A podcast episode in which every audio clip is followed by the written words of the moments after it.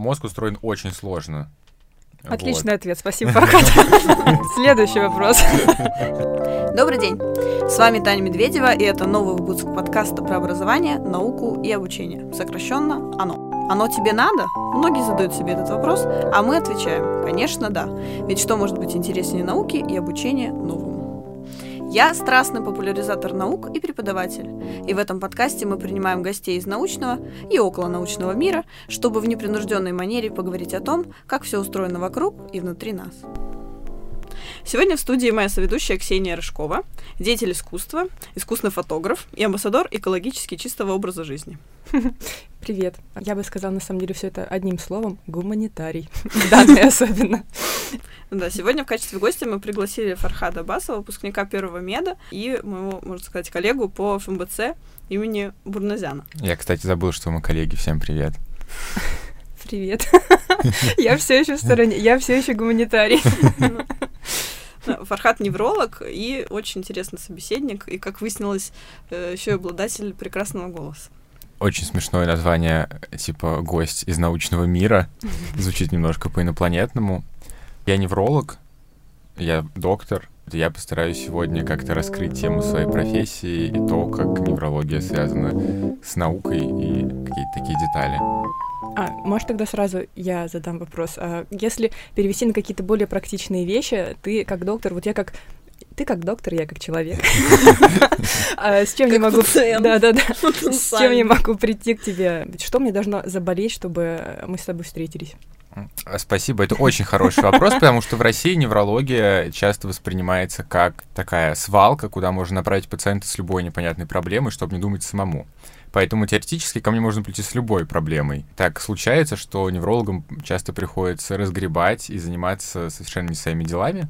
Вот. Но как направление в медицине, как раздел медицины, неврология занимается проблемами, связанными с нервной системой. Угу. Соответственно, ко мне можно прийти с заболеваниями центральной нервной системы, это головной и спиной мозг, например, рассеянный склероз или болезнь Паркинсона или болезнь Альцгеймера, с заболеваниями периферической нервной системы, это всевозможные поражения нервов, и какие-то вещи, которые, наверное, все еще можно отнести к центральной нервной системе, например, эпилепсия или расстройство сна. Но неврология настолько большая специальность, и, в принципе, нервная система, наверное, самая сложная в нашем организме, поэтому среди неврологов есть свои субспециализации, когда кто-то, например, занимается только эпилепсией и называется эпилептолог, хотя это скорее самоназвание, потому что отдельных специализаций нет. То есть как бы невролог теоретически должен заниматься сразу всем. А у тебя есть какая-то определенная субспециализация? Да, есть. Я занимаюсь двигательными расстройствами. То, что в России называется экстрапирамидное расстройство, а в Европе и там в Штатах называется movement disorders. То есть, когда ломается нервная система и возникают какие-то нарушения движений не связанные с мышечной слабостью. То есть это не паралич, когда ты просто не можешь двигать рукой, а когда, например, рука двигается сама или не двигается только при каких-то определенных вещах. Это как-то связано с синдромом Туретта? Синдром Туретта — это часть двигательных расстройств. Вот это какой самый известный пример э, двигательных тиков. Хотя синдром Туретта предполагает, что еще много всего. Вот, но да, этим я тоже вполне занимаюсь. А ты упомянул, что по-разному делятся специализации в России и за рубежом, и также, что есть немножко разная классификация у самих заболеваний, что они по-разному называются. А как бы ты сравнил, если это возможно, медицинское образование в России и в зарубежных странах? Медицинское образование на Западе и на Востоке, например, в Японии, гораздо более длительное главная разница заключается в том, что у нас очень короткий период после дипломного образования, который называется ординатура. Он длится два года, и вроде сейчас при некоторых специальностях его увеличивают до более каких-то длительных сроков. В Европе это длится, ну, по-разному, но не меньше пяти лет. Сейчас обрушилась моя вселенная, просто прости. Я думала, что медицинское образование это самое длинное на свете образование. Семь лет это все длится. Оказалось, что это еще ничтожно мало по сравнению. Да, 6 э, лет длится обучение в университете в России, потом еще два года. В Европе это не меньше 10 лет. Вот, от момента, когда ты решил стать врачом, до момента, когда ты начинаешь быть факт по факту молодым врачом, потому что ты только получаешь какой-то документ, корочку, чтобы ты мог самостоятельно практиковать. И, соответственно, ключевые моменты связаны с тем, что мы мало учимся, поэтому мы должны гораздо в России, мы должны гораздо больше постигать самостоятельно, наверное. Особенно это касается людей, которые не идут в аспирантуру, а сразу идут работать, потому что им, наверное, в этом плане даже больше, более тяжело. А в Европе, и в Штатах и в Японии у них а, несколько более развитая медицина в целом, скажем так. И поэтому у них есть, это особенно касается неврологии, больше методов как диагностики, так и лечения. И это, конечно, тоже влияет на становление врача как профессионала своего дела. То есть получается, что в среднем пациенты приходят одинаковые, но выпускник э, нашего вуза не изучает да. какие-то новые методы, которые в мире уже известны. Да, и это хорошо резонирует с тем, что я говорил раньше, что неврология очень большая. Поэтому я думаю, что огромное количество люд... пациентов в России могут недополучить правильный диагноз. Иногда это важно, иногда это может быть не так важно, потому что некоторые состояния сами по себе проходят. Поскольку в России в целом нет статистики, и мы не знаем, например, сколько в России за год заболевает каким-то определенным заболеванием. У нас есть только там, я не знаю, отдельные данные, грубо говоря, заболеваемость болезнью Паркинсона в Калужской области, из которой мы можем как-то экстраполировать эти данные на всю Россию. Но поскольку нет у нас и статистики особо нет, то мы не знаем, насколько в целом у нас недодиагностируют заболевания. И самое очевидное, ну такой, самый очевидно полуврачебный, полустатистический вариант болезни Альцгеймера, который является самой частой причиной деменции везде. А... Везде, в смысле, в мире? Да, повсеместно. И э, на ее долю должно приходиться не меньше половины. Это такие самые, самые приблизительные цифры всех деменций. Но если бы у нас была статистика по России, мы увидели, что ее ставят крайне редко это особенности и того, что врачи почему-то не ставят этот диагноз, а, и того, что у нас, ну, то есть они, ну, может быть, они видят, что перед ними болезнь Альцгеймера, но они делают такой завуалированный диагноз, то есть ну, то обобщают. Да, обобщают. Вот. Да, можно написать просто типа неизвестного генеза. Ну, типа, да. А во-вторых, сейчас это не критически важно, потому что болезнь Альцгеймера не лечится. И у нас есть два препарата, которые назначаются при любой деменции, потому что, в принципе, у нас всего два препарата, которые могут как-то стабилизировать человека на том уровне, на котором он остался. Но э, в будущем, когда, например, болезнь Альцгеймера будет как-то лечиться, это будет уже критически важно, чтобы доктора ставили правильные диагнозы. И поэтому, возвращаясь к началу моей мысли, вот эта проблема с тем, что неврология очень большая и очень сложная, и состоит из большого количества частей, а, наверное, поэтому в ней больше всего проявляются вот какие-то огрехи, связанные с образованием, с современными тенденциями и с а, еще, ну и с тем, что все большее количество заболеваний становятся излечимыми. Каким еще образом ты как-то поддерживаешь тонус, чтобы понимать, что вообще происходит? Например, в научной конференции посещаешь ли ты их, и есть ли в этом смысл, и как это все происходит? Насколько это полезно? Ну, вообще это очень полезно, потому что самое полезное на научных конференциях это то, что обычно там бывают какие-то свежие данные, которые довольно хорошо структурированы. То есть люди, которые чем-то занимаются длительное время, приезжают, рассказывают об этом и дают какую-то картину миру прямо на кончике иглы. То есть то, что вот сейчас активно происходит. Какие-то метаданные, собранные из разных. Да, или из своих исследований, или из разных. То есть они просто погружают тебя в свой контекст. Вот. И, естественно, это очень интересно и полезно, и конференция — это очень круто. А если мы будем откровенными, то в России попасть на хорошую конференцию, то есть потому что тебе интересно, и чтобы она была не рекламная, это может быть довольно челленджинг. Ты попадаешь туда как отдельный человек, э, ну, то есть как сам за себя специалист или как-то от, э, там, не знаю, места работы, от еще чего-то? Ну, как наверное, от места... Угу. Наверное, от места работы это тоже есть, но в моем круге общения это люди сами ходят на конференции. Угу. То, то есть просто цел... нужен взнос какой-то? Они чаще всего бесплатные. А как про такие конференции узнать? Ну, я бы, например, с удовольствием посетила конференцию, связанную с различными научными вопросами, например, связанную с нейробиологией. Мне эта тема очень увлекает. Нужно иметь друзей, которые находятся в этой теме, потому что они будут узнать, потому что некоторые конференции... У меня нет часов практически. Мне расскажет Фархат, я расскажу тебе. Так, хорошо. Мы пойдем с тобой на конференцию, узнаем что-нибудь новенькое. Я могу сказать, что скоро будет прекрасная конференция по головной боли, абсолютно прекрасная. В прошлом году там были супер живые дискуссии. из того, что мне больше всего запомнилось, то, что там была тема головная боль во время беременности, как их можно, как можно лечить пациента, которому ничего нельзя давать. И, в общем, мы там разошлись сильно. Подорожник, я думаю. Иглоукалывание, гипноз. Да. Ну, примерно. Подорожник, доброе слово и гипноз. И остаётся. приятно. Вот и вылечили. И когда же будет проходить эта замечательная конференция? Весной, в начале апреля. Я иду.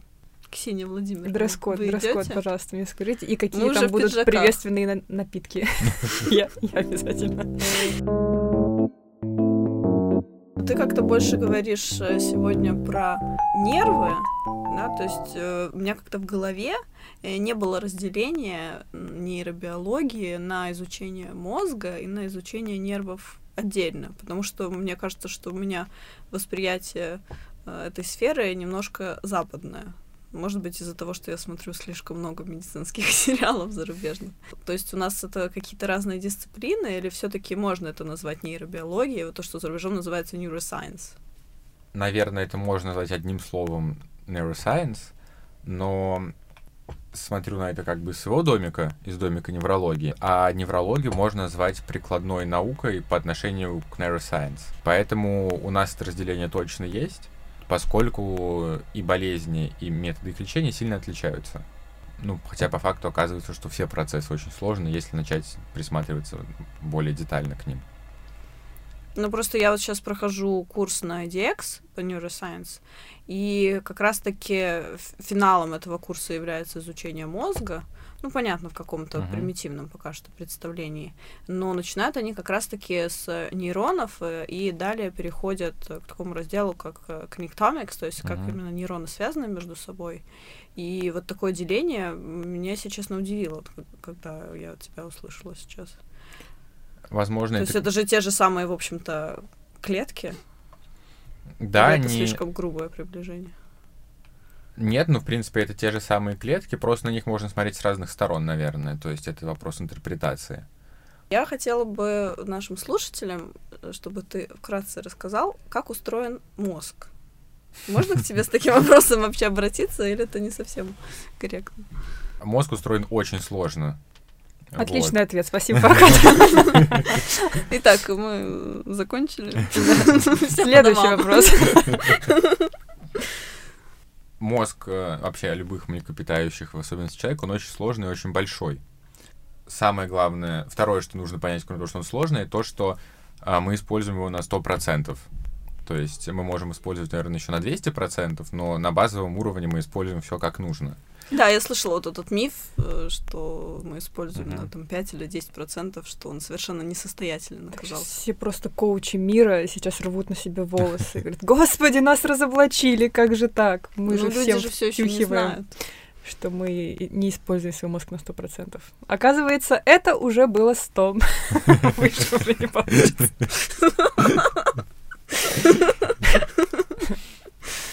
Лучше не будет. Да-да-да-да. А, Это таких два базовых факта. А дальше, как рассказывать про мозг, это опять-таки зависит от того, что мы хотим про него рассказать. Вот, например, мы упоминали проект про коннектомы, то есть про то, как связаны клетки.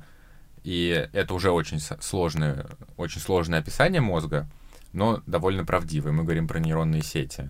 Мы можем сказать про то, там, из каких кусочков он создан. Сети гораздо более интересные, и гораздо более перспективные, поскольку они помогают нам ответить на многие вопросы сразу про то, как, почему он так устроен и почему он так работает. Но если мы поговорим про что-то простое, то у мозга есть а, более древние части, которые расположены более к низу, и более современные красивые части, которые расположены впереди и сверху. То есть у нас есть очень красивая современная кора, которая досталась нам от млекопитающих. Красивое, в смысле, Это как старый винтажный сервант. Да, который стоит да. где-то в подвале. Винный погреб. Да, примерно. Вот это то, что нам осталось от наших далеких предков. И они делают относительно простые, в кавычках, задачи, относительно того, что делает более верхние отделы. И э, чем выше отдел, тем сильнее он подавляет нижние отделы, то есть кора под- может подавить практически все, что угодно, и надиктовать ему свою волю. А, но есть обратная корреляция. Более нижние отделы головного мозга, то есть ствол мозга. Они управляют более важными с точки зрения физиологии, да, процессами. Они, например, центр дыхания, центр... э, Ну, Пейсмейкер тоже, да? Да, сердце да, Запускает Вот, ритм сердца. да. То есть мы, наверное, не можем сказать, что это самое сложное, что есть в мире, заставляет там нас дышать. Но оказывается, что жизненно важно. Но это то, что мы можем назвать рептильным мозгом.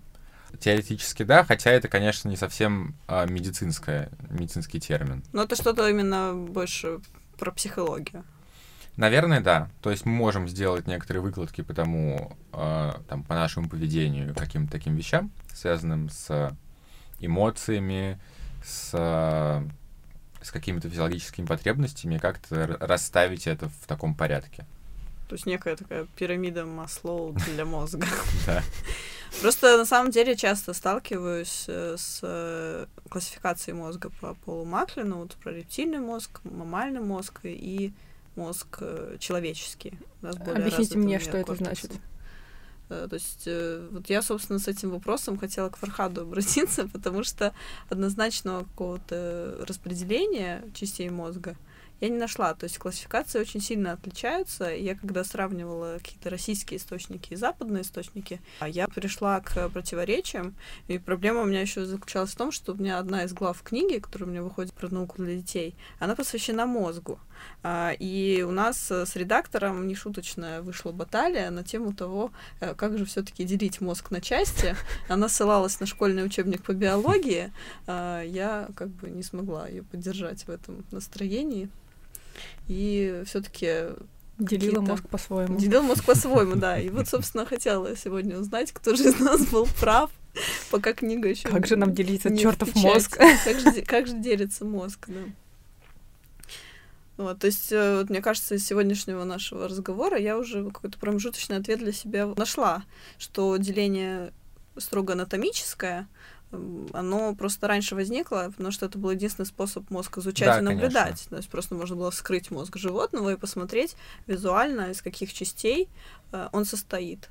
Но это не очень много говорит нам о том, как он устроен, потому что важнее в конечном счете, как связаны отдельные нейроны и как именно они выстраивают сети. А это то, что мы начали понимать, наверное, несколько десятилетий назад. Ну, я думаю, Даже меньше. даже меньше. Даже меньше. Не, ну, конечно, можем посмотреть, вскрыть мозг и посмотреть на какие-то большие участки и понять, что у них, наверное, какая-то отдельная функция, раз они так обозначены. Например, мозжечок. Это, ну, как бы он настолько настолько очевидно имеет другу, ну, как бы по-другому выглядит, что очевидно, что у него, наверное, функции какие-то особенные. Или, например, эпифиз, шишковидная железа. То есть, когда есть такой известный в узких кругах, наверное, известная история про Хватит то, меня что подавлять. когда эпифиз был открыт, он довольно небольшой, и там часто его можно было, наверное, не заметить. Выяснилось, что это чуть ли не единственный непарный, непарная часть мозга. Эпифиз открыли примерно во времена Декарта, и Декарт э, решил, что раз он непарный, по- прям по центру еще так глубоко, наверное, там душа и лежит. То есть там наше сознание находится. Одинокий бродяга любви Казанова. Я почему-то Леонтьев заиграл в голове. Одинокий, непарный. Мне кажется, это первый случай в истории человечества, когда у кого-то возникла ассоциация с Леонтьевым при слове. Запишите, пожалуйста. да. Вот, мы нашли ему пару, Леонтьев. Теперь он больше не не одиночка. А если мы все-таки вернемся к теме образования, какие части мозга в первую очередь отвечают за способность к обучению и образованию? Я думаю, что мы не сможем так резко все отделить, наверное, прям выбрать какую-то одну часть. Но очевидно, что лобные доли, они максимально в это вовлечены. Есть одна не очень приятная, но очень познавательная история про собачек. А, Павлов, а, который, как известно, очень много открыл и очень великий крупный ученый, а, он провел эксперимент на собачках. Одному животному он удалил заднее дело коры полностью, а, другому животному он удалил только лобные доли. И мы опять-таки говорим про собак. И начал описывать, что с ними происходит. Собственно, в этом был смысл эксперимента. Понять, в каких местах что То есть, локализовано. как минимум, они выжили. Да, они вполне выжили. А, Те собаки, у которых были удалены задние отделы мозга, в них находятся те нейроны, которые отвечают за зрение, там, чувствительность, обоняние. Они были слепы, они там ничего не чувствовали, не слышали. В общем, такой замкнутый в себе, замкнутое в себе животное. Но при этом, если им поставить там миску с едой, они начинали ее есть, потому что они понимали, что это еда. А если Павлов или его ассистенты подходили к ним, они начинали с ними играться. То есть, когда они понимали, что рядом с ними находится человек, они вели себя дружелюбно. То есть, они показывали признаки правильного поведения. Вот. Как мы знаем, Павлов был бихевиорист, то есть он активно это исследовал. А когда же у него была собачка, у которой были удалены лобное дело, а то Павлов, поскольку тогда было еще можно красиво писать статьи и использовать красивые слова, он писал, что эта собака глубокий инвалид. То есть, что она видит пищу, но не понимает, что с ней делать. Она видит человека, но никак на него не реагирует. То есть, э, наверное, все наше самое сложное поведение действительно находится во лбу. Вывод, который мы из этого делаем, не надо удалять себе ничего из лобных долей, правильно говорю? Да, и удаляться ими. Не удаляйте, пожалуйста. Да, то есть, если у вас есть э, выбор упасть э, лбом или затылком, то лучше падайте затылком. Падайте на попу. Я всегда так делаю.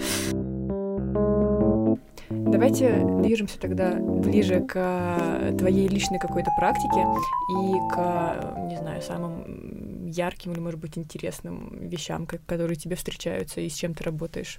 На самом деле, довольно часто встречаешься с чем-то интересным и редким, а, и вообще неврология сейчас остается той специальностью в медицине вместе с психиатрией, которая больше всего завязана на разговор. Очень важно подробно и долго поговорить с пациентом, чтобы понять, что его беспокоит, и на самом деле из этого разговора, то есть из сбора анамнеза его заболевания, мы узнаем очень большое, непропорционально большое по отношению к другим специальностям количество данных. А, Но ну, тут можно, например, сказать, что весь диагноз головной боли ставится в результате общения с человеком. Мы можем сказать, это первичная или вторичная головная боль, например. Просто поговорив с человеком, мы можем его маршрутизировать на, либо на исследование, либо сразу уже получать лечение. То есть нам не нужно для этого сразу ему рентген головы делать. Ну, ты говорил в том числе, что ты занимаешься заболеваниями дегенеративного спектра. Что-то, может быть, ты про это расскажешь? Да, поскольку я занимаюсь расстройствами движения, то помимо, там, например, тиков, которые мы немножко обсуждали, в основном это нейродегенеративные заболевания, то есть заболевания, при которых определенные участки мозга по каким-то причинам начинают погибать. Сюда же мы можем отнести ту же самую болезнь Альцгеймера, при ней погибают гиппокампы, то есть участки мозга, которые отвечают за фиксацию краткосрочной памяти в долгосрочную. Сюда же можем отнести заболевание, которое, скорее всего, будет первым курабельным нейродегенеративным заболеванием. Это э, болезнь Гентингтона, поскольку она довольно просто наследуется, и там поломка всего в одном гене, скорее всего, у нас получится, у нас, в смысле, у всего мира получится создать а, генетическую терапию, которая будет спасать таких пациентов, потому что сейчас они обречены. И очень часто оказывается, я не знаю, были такие исследования, возможно, у них есть какие-то признаки нарушения, например, поведения на до клинической фазе, у них обычно к моменту постановки диагноза оказывается куча детей. И получается, что все дети носят в себе поломку, и ну вот такая грустная ситуация. Он проявляется около 40, наверное, лет? По-разному. Это зависит от того, насколько а, большая поломка, скажем так. То есть там в этом гене есть повторы тринуклеотидные. Если их а, больше 40, ну, то есть больше 40 одинаковых повторов, это точно болезнь, прям точно-точно. А если их там больше 60, то это, например, точно болезнь, она очень рано начнется. То есть мы по количеству самих повторов можем предсказать тяжесть и... Ранний старт. Да, во сколько человек начнет болеть. И это довольно интересно.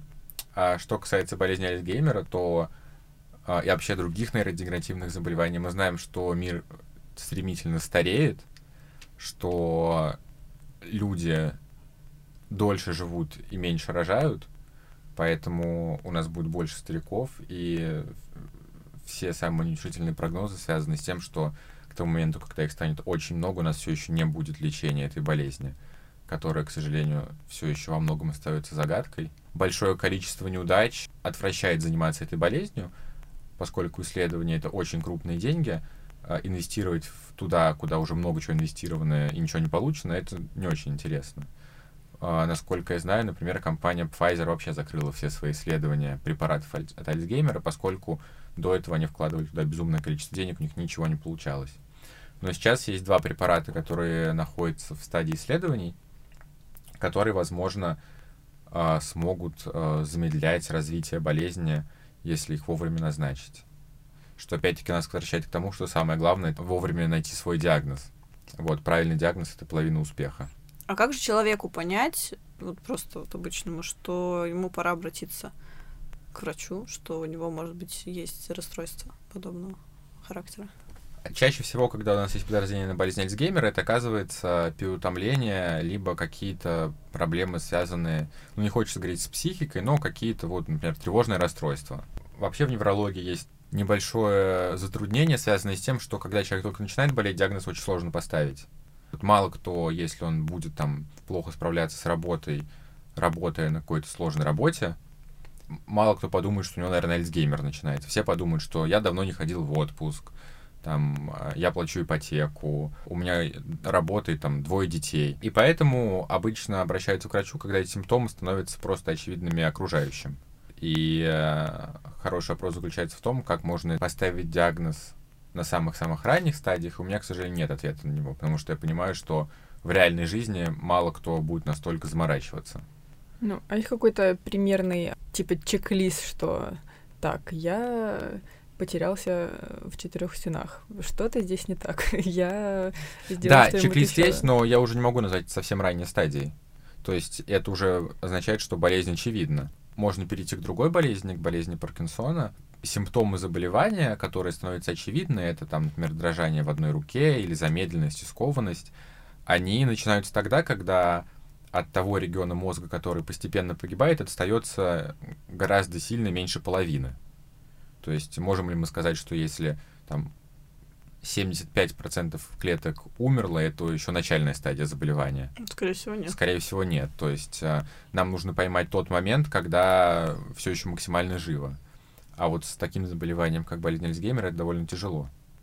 И кроме того, есть нехорошее подозрение. Мы, мы говорили про то, что, в принципе, неврология становится все более позитивной, у нас есть все больше лекарств, но по моим собственным внутренним ощущениям это не касается нейродегенеративных заболеваний. Скорее всего, мы научимся лечить те заболевания, при которых есть генетические поломки. Но если мы говорим про нейродегенеративные заболевания, связанные с поломками в генах, это примерно 10-15% ну, от всего. Все остальные случаи возникают без какой-то четкой связи с наследственностью. Ну, то есть это какие-то случайные мутации? Скорее всего случайные мутации, факторы внешней среды.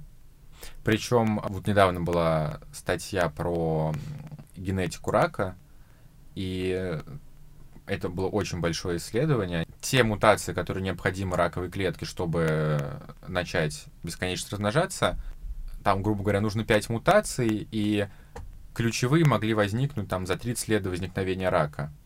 То есть э, они никак себя не проявляли, пока не появились какие-то дополнительные, которые вот открыли ворота. И поэтому у людей есть интуитивно, неправ... интуитивно правильное, но по факту неправильное внимание к деталям. Например, вот если мы сейчас сидим в этой комнате, а здесь очень много асбеста. Асбест вызывает рак легких, но это не означает... На самом деле, в этой комнате нет асбеста. Надеюсь. Ну, похоже, кстати, что может быть. То есть мы фиксируемся на иногда неправильных деталях мы смотрим не в перспективе, а вот а, там, заболел сейчас, значит, наверное, что-то недавно случилось. А по факту это может быть очень сильно дистанцировано от настоящего момента. Так, пока вы вгоняете меня в депрессию, товарищ. Я, я понимаю, что э, если что-то и удастся диагностировать, то будет уже поздно и на крайних стадиях. И если что-то и привело к этому, то это было очень давно, и черт знает что. Если какие-то позитивные моменты или, может быть, что-то, что можно делать сейчас э, среднестатистическому человеку, чтобы как-то себя обезопасить от того, чтобы впасть в какую-нибудь чудовищную болезнь в жуткой стадии? А, ну, во-первых, иметь прекрасную генетику. Отлично. А из того, что мы можем изменить, было еще одно очень крупное исследование. Оно, по-моему, недавно закончилось. Все умерли. Нет, все выжили. Единственное, что мы можем точно сказать, что любая приобретенная в каком-то смысле, то есть не генетическая форма деменции, может быть в значительной степени профилактирована очень простыми и очень понятными всем решениями. Это правильное питание, регулярная физическая нагрузка, отказ от вредных привычек. Это то, что можно сделать без помощи врача. А то, что можно сделать с помощью врача, это контроль точно таких же факторов риска, которые есть при инфарктах и инсультах. Это контроль давления, контроль холестерина. Несмотря на то, что очевидно высокое давление не приводит к болезни Альцгеймера, но если его контролировать, то мы можем уменьшить риск его возникновения по каким-то, наверное, не очень понятным на настоящий момент факторам. То есть мы просто знаем это из практики, но не совсем понятно, как общее состояние здоровья влияет на развитие таких заболеваний? Понятно, что чем здоровее человек, тем, тем меньше у него риск заболеть. Непонятно, скорее всего, какие моменты тут ключевые. То есть поэтому, поскольку мы не можем сказать там, что именно важно? Что именно важно, мы рекомендуем э, жить э, лучше сразу во всем. И в питании, э, и в давлении. Здоровым живешь, здоровым помрешь. Отличная, по-моему, Вот, но, кстати, пациенты часто так говорят, особенно мужчины средних лет, которым как бы пора уже в России начать задумываться о том, чтобы у них случилось инфаркта. А, у меня недавно был пациент, который сказал, что типа, вот у меня высокое давление, но я же не хочу дожить до 80 умереть слабоумным. Но я подумал, что если не контролировать 50 давления, то до 80, скорее всего, не доживешь. Но все-таки что раньше? Инфаркт или дегенеративное заболевание возникнет? Ну, инфаркт это острый процесс, то есть он проявляется сразу во всей красе, а нейродегенерация длится десятилетиями, пока наконец-таки те оставшиеся нейроны, которые уже просто не могут выполнять всю работу, не начинают, ну, как бы признаки этого не начинают быть нам очевидными. Поэтому, наверное, раньше начинается нейродегенеративные заболевания, просто они гораздо дольше скрыты под водой, то есть такая подводная часть айсберга.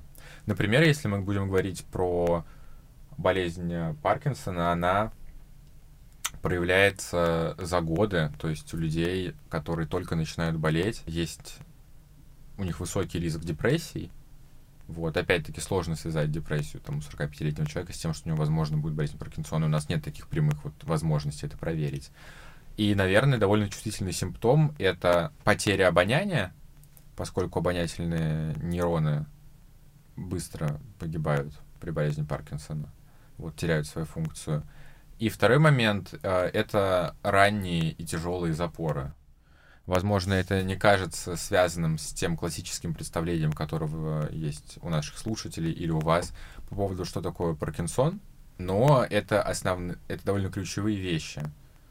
То есть я думаю, что если про Альцгеймер мы не можем сказать чего-то супер, э, супер подробного, потому на что нужно обращать внимание, кроме, собственно говоря, забывчивости, то про болезнь Паркинсона мы точно можем сказать, что если у человека, не знаю, с 50 лет начинаются какие-то серьезные проблемы с кишечником, то это очевидно может Но быть. это тоже что-то с контролем мышц, да, нейронов, которые мышцы контролируют. Сейчас в медицине очень, особенно в неврологии, спекулируется тема brain-gut uh, relationships, то есть как mm-hmm. микробиом кишечника влияет на мозг и как мозг влияет на кишечник. Потому что известно, что кишечник человека это третье место в организме по количеству нервных клеток. То есть больше всего нейронов в мозге, на втором месте спиной мозг, а на третьем месте кишечник. То есть там их просто очень много. Две или три сотни миллионов клеток. Классическая гипотеза э, развития болезни Паркинсона заключается в том, что она идет снизу вверх. И вот это вот снизу вверх определяет симптомы. Сначала начинают погибать нейроны, которые иннервируют кишечник, которые заставляют кишечник нормально двигаться. Потом это идет вверх, и у человека могут начаться какие-то проблемы с сердцем. То есть он будет менее устойчив к физическим нагрузкам. Потом это доходит еще вверх, и он начинается проблемы, связанные, собственно говоря, с черной субстанцией, с тем местом, которое классически было связано с этим заболеванием. И чем выше продвигается заболевание, тем больше симптомов.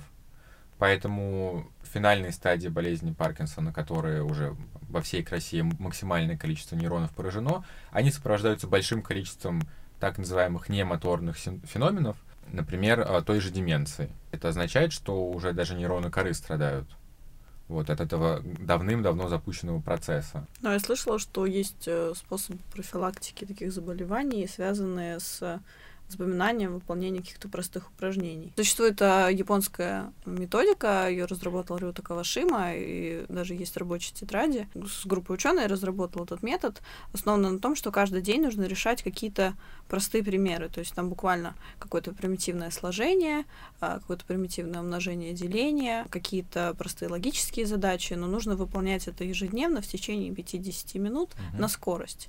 И именно скорость выполнения подобных простых упражнений показывает, э, находишься ли ты в группе риска или нет. То есть стоит ли тебе волноваться, либо у тебя все хорошо, ты попадаешь в какую-то статистическую выборку и можешь не волноваться по поводу развития по крайней мере, в скором времени mm-hmm. каких-то симптомов mm-hmm. таких. Что-то об этом слышал? Я не слышал об этом методе, он кажется мне как неврологу довольно эффективным, поскольку если регулярно выполнять такие упражнения, то ты самостоятельно можешь почувствовать разницу в, в эффективности своего мозга, скажем То есть так. самодиагностика такая простая? Ну, частично, да. По моему мнению, решая простые упражнения, ты учишься хорошо решать простые упражнения не все заболевания головного мозга должны нарушить именно счет. Потому что есть специальная группа нейронов, которые задействованы в счете. Она никак не связана с группой нейронов, которые задействованы, например, в вспоминании, как выглядят закаты. То есть это разные вещи. Но тем не менее, например, для болезни Альцгеймера, мне кажется, это вполне неплохой способ диагностики ранних проблем с концентрацией внимания, по крайней мере.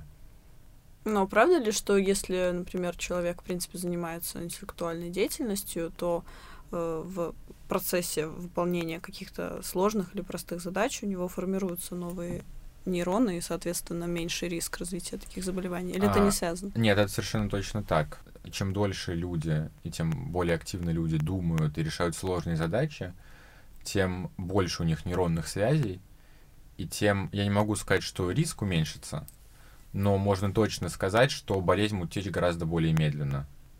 А, опять-таки, не вся болезнь, мы сейчас можем говорить, делать много но, но, но, но, но, но если брать в целом, то если, я не знаю, вам 69, а, и вы все еще преподаете, работаете и активно путешествуете, то болезнь Альцгеймера не должна быстро стирать вашу память, потому что у вас настолько сложный и правильный мозг, что есть огромное количество окольных путей для того, чтобы вы реализовывали какие-то задачи. И так, в принципе, люди справляются. У нас были пациенты, которые моментально ухудшаются, когда они уходят на пенсию. Стоит им остановить вот этот мотор жизни, который заставляет их все время быть в тонусе, и болезнь начинает очень быстро прогрессировать. И при этом очевидно, что она началась не в тот момент, когда они вышли на пенсию. Просто резкое уменьшение вот этой вот нагрузки, оно способно ухудшить ситуацию не уходим на пенсию, работаем больше. Когда ты говоришь про сложный и правильный мозг, это, ну, то есть любые новые нейронные связи подойдут, или это именно усложнение всего имеющегося? То есть это работает вширь или только в усложнение ввысь? То есть ты можешь делать, грубо говоря, одно и то же, но совершенствоваться, или это им должны быть разные области, новые впечатления, новые какие-то знания? Ну, мне сложно сказать, потому что у меня нет таких четких данных, но мне кажется, что здесь сложный, но монотонный труд, наверное, в чем-то тоже. То есть, если ты собираешь часы mm-hmm. а, вручную, наверное, это достаточно сложно. Но я больше имел в виду какие-то активные новые задачи на решение. То есть, мне кажется, в этом плане, по крайней мере, у меня идеальная профессия, потому что вся моя профессия заключается в том, что приходит пациент с своими жалобами, я решаю эту загадку. У меня постоянно есть вот как бы какие-то новые входные данные, которые мой мозг должен обрабатывать, и там строить новые связи, либо извлекать информацию, загружать новую информацию. Я имел что-то вроде этого. То есть активно работать вот с такими вещами. Ну. Познавать ну, неизведанное. О, мне такое подходит. Я вот, например, не в том, чтобы становиться врачом, а в том, что я, например, э, агитирую всячески э, себя в первую очередь и э, всех, кого я знаю, к тому, чтобы узнавать какие-то новые вещи, пробовать новое во всех вообще сферах жизни, там, не знаю, начиная от каких-то простых вещей вроде там новой еды и заканчивая новыми умениями, профессиями и местами, где ты еще не был, новыми языками и прочим. Спасет ли меня это от раннего Альцгеймера? Или нет, мы узнаем через... Узнаем через После рекламной паузы. Я думаю, да, я думаю, что наш мозг просто создан для того, чтобы быть экспансивным, то есть чтобы распространяться и вширь, и вглубь, и вообще куда угодно. То есть чем больше он получает информации, тем более активно он работает. Вот, не в плане того, что там кровушка лучше притекает, тогда можно было просто висеть головой вниз и ничего не делать. И бед не знать. Да, а в плане того, что это сильно стимулирует и те процессы, о которых мы догадываемся, и те процессы, о которых мы еще не догадываемся.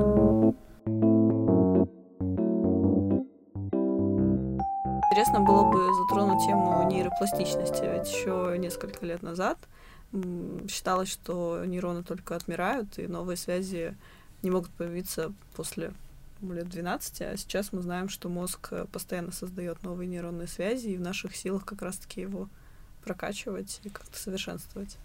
Я не могу сказать, что это свежий тренд, но это глобальный тренд. То есть на этом построены, например, все программы ре- ранней реабилитации, на том, что нужно перехватить инициативу, ну, как бы перехватить инициативу и начать тренировать другие нейроны, чтобы они взяли на себя эту функцию. А мы знаем, что новые нейроны практически не образуются во взрослом мозге. Есть несколько маленьких участков, где нейрогенез идет, а все остальное это заданный комплект нейронов, которые просто образуют разные связи. Это похоже на вот такой теле... старый-старый телефонный аппарат, где все время меняются. Коммуникатор. Да, коммуникатор. И да, действительно, нейропластичность существует, это уже абсолютно доказано. При заболеваниях, которые скажем так, самолимитирующиеся, то есть, например, инсульт, он случился и закончился. Это не как, например, болезнь Альцгеймера, где нейроны постоянно погибают при инсультах вещи, которые завязаны на нейропластичность и на реабилитацию, они прекрасно работают. Можно восстановить человека до вполне ну, не сказать неплохих, но некоторые результаты такого целенаправленного состояния просто потрясающие. Это еще один повод подумать о том, что если мозг и нейроны больного человека способны на такие чудеса, можно представить, что мы можем делать, если мы не смотрим все время телевизор или сериалы, а занимаемся чем-то, что нагружает наш мозг. А правильно я понимаю, что есть некоторая разница в заболеваниях, если умирают сами нейроны или умирают связи между ними, или это происходит одновременно? Сами по себе связи не умирают. Правильнее говорить про смерть самих нейронов. Заболевание, которое изолированно было нарушало связи, нет, потому что нарушение связи приведет к чьей-то гибели. Не прямым способом к чьей-то гибели, а тем или другим посредованным, например, при заболевании, которым болел Стивен Хокинг, там нет гипотезы, которая описывает все, но есть гипотеза, которая описывает, что из-за того, что возбуждающий нейромедиатор глутамат является при некоторых условиях токсичным, и он возбуждает, то неправильная работа клеток приводит к тому, что его становится больше, и глутамат сам по себе становится токсичным. И поэтому вместе соединения нейронов, там вот как раз э, в синапсе, э, проявляется его токсичное действие. И следующая клетка или предыдущая клетка, они умирают. Соответственно, многие процессы происходят между нейронами, но они не отражают какую-то специфику, скорее не отражают то, что в самих нейронах что-то не в порядке. Угу. Надеюсь, я достаточно просто объяснил. Ну, ну мне понятно. мы говорим про здорового ребенка, я знаю, что существовало достаточно большое количество экспериментов, по крайней мере, на уровне семей и на уровне каких-то небольших школ, а когда пытались воспитать детей гениев, детей с какими-то феноменальными умственными и физическими способностями. И в итоге как-то так получается, что в взрослом состоянии это были обычные абсолютно люди, то есть с обычными профессиями, с обычными способностями. И я так понимаю, что даже применяя какие-то хитрые технологии, невозможно изменить естественный ход развития событий. Я не думаю, что какие-то особые методы обучения могут вырастить гениальный мозг. Я думаю, что это больше завязано на какие-то врожденные факторы, которые мы не можем изменить. Вряд ли мы можем культивировать гениального музыканта. И второе это то, что я думаю, что наиболее комфортная для ребенка среда с максимальной любовью и максимальным пониманием его потребностей и способность делать гораздо больше для развития мозга. И, наверное, последнее, что стоит по этому поводу сказать, что мне кажется, главное, чтобы дети были не супер умные и гениальные, а чтобы они были счастливые. Потому что, ну, как бы нет никакого прока от супер умного мозга, если его владелец хочет просто быть счастливым. Какая положительная нота? Мы выносим самые простые прекрасные истины из нашего сегодняшнего выпуска о том, чтобы быть здоровым, быть любимым и распространять любовь вокруг. Пара-пара-пам. Да, мне очень понравился этот вывод. Как бы ты подытожил, чем может человек как-то себе помочь, чем он может как-то уже сейчас что-то изменить, может быть, э, в своей жизни или в поведении, или что ему сделать, чтобы в дальнейшем, через там 30, 40, 50 лет, ему жилось, может быть, не так плохо, как в пессимистичной версии из твоей головы. Раз в год есть какой-то полуофициальный день невролога, когда все неврологи друг друга поздравляют и шлют в WhatsApp смешные картинки Что с молоточками. Это за день? Любой рандомный день. Нет. К сожалению, это тот же день, на который приходится день борьбы с ВИЧ, поэтому неврологов никто не слышит и не видит. Это, по-моему, 1 декабря. Вам впору поменять день. Да. И каждый год я пощу в какой-нибудь соцсети одинаковую картинку, в которой я пишу «Держите спинку ровно и следите за давлением». Потому что если э, иметь здоровую спину и хорошее давление, э, можно потрясающе чувствовать себя большую часть своей жизни. Вот, поэтому мы должны все следить за своей осанкой, контролировать. Да, все сейчас... Э, сейчас выпрямились, особенно Да, все выпрямились. Эти две простые вещи плюс э, активный образ жизни с максимальной всевозможной активностью должны спасти нас всех. И, точнее, тем самым мы делаем все, что зависит от нас, все, что в наших руках для того, чтобы встретить старость, а именно в старости начинается большинство неврологических заболеваний, как я считаю, может быть, со мной кто-нибудь поспорит. То есть нужно заниматься какой-то физической нагрузкой, нужно находить какие-то творческие занятия и не забывать про интеллектуальную нагрузку. То есть читать, Именно. смотреть, изучать что-то сложное. И давление, да. следить за давлением. Конечно же, да. Если ты делишься э, рекомендацией со своими коллегами, может быть, у тебя есть какой-то аккаунт, доступный всем, где ты мог бы, где ты, может быть, тоже чем-то делишься, и мы могли бы быть в курсе, в какой момент нам держать спину и измерять давление. Есть ли что-то такое? У меня нет публичного аккаунта, возможно, к сожалению, а может быть и к счастью. Я думаю, поэтому что... ответ нет. Поэтому ответ нет. А, поэтому я думаю, что мне просто не хватает времени, чтобы этим заниматься. Okay. Может быть, оно и к лучшему с точки да. зрения профилактики дегенеративных заболеваний. А может быть, есть какие-то ресурсы, которые ты можешь порекомендовать для изучения, не знаю, будь то там книги, mm-hmm. киношку посмотреть про Альцгеймера или еще что-то. Что это может быть? Такая нейробиологическая грамотность для обычного человека, который не связан с этой профессией. Если фильм про Альцгеймера, то есть прекрасный фильм, который называется все еще Элис. Да, я видела. Я его смотрела, да, мне тоже да, очень он очень грустный. Есть фильм, я не помню, как он называется, про то, как открывали лечение от болезни Паркинсона. Там, по-моему, играет Робин Уильямс. Я считаю, что Инстаграм — это самая важная социальная платформа в нашей жизни. Телеграм. Инстаграм. Окей, ты выиграл. Действительно. Я тоже голосую за Инстаграм. Есть аккаунт, который называется Evidence-Based Medicine, а, где довольно четко и интересно рассказывают про факторы, которые влияют на формирование нормальных рекомендаций. Вот, иногда они рассматриваются как вот сами рекомендации. И в остальном там есть разные аккаунты, которые ведут люди. Опять-таки я могу порекомендовать прекрасный аккаунт не неврологический, а ревматологический доктора, который зовут Дарья Кусевич. Она ведет прекрасный и очень подробный Инстаграм, который касается того, чем она занимается. И поэтому, в принципе, вполне можно, например, э, прикрепить, э, не знаю, в описании этого подкаста какие-то каналы, которые, по крайней мере, я считаю интересными и качественными. Да, я думаю, мы так и поступим. К рекомендациям, которые озвучил Фархат, я хотела бы еще кое-что добавить. Дело в том, что сейчас я прохожу курс на платформе EDX от Гарварда, который посвящен э, как раз-таки этой же самой теме neuroscience. И он состоит из трех частей. Там рассказано про устройство нейрона, о том, как они связаны, и, собственно, про мозг. И это совершенно потрясающий курс. По-моему, это идеальный онлайн-курс самый лучший из тех, которые, с которыми я сталкивалась, потому что там можно посмотреть какие-то реальные филтрипы из музеев, из каких-то лабораторий, пообщаться как будто бы с учеными, которые ведут э, state of the art какие-то исследования, то есть совершенно э, какие-то новые вещи, о которых мы не прочитаем э, в обычном каком-то журнале, потому что это узкоспециализированные статьи. И также мне очень понравилось, что очень сложные концепции описываются там при помощи мультипликации.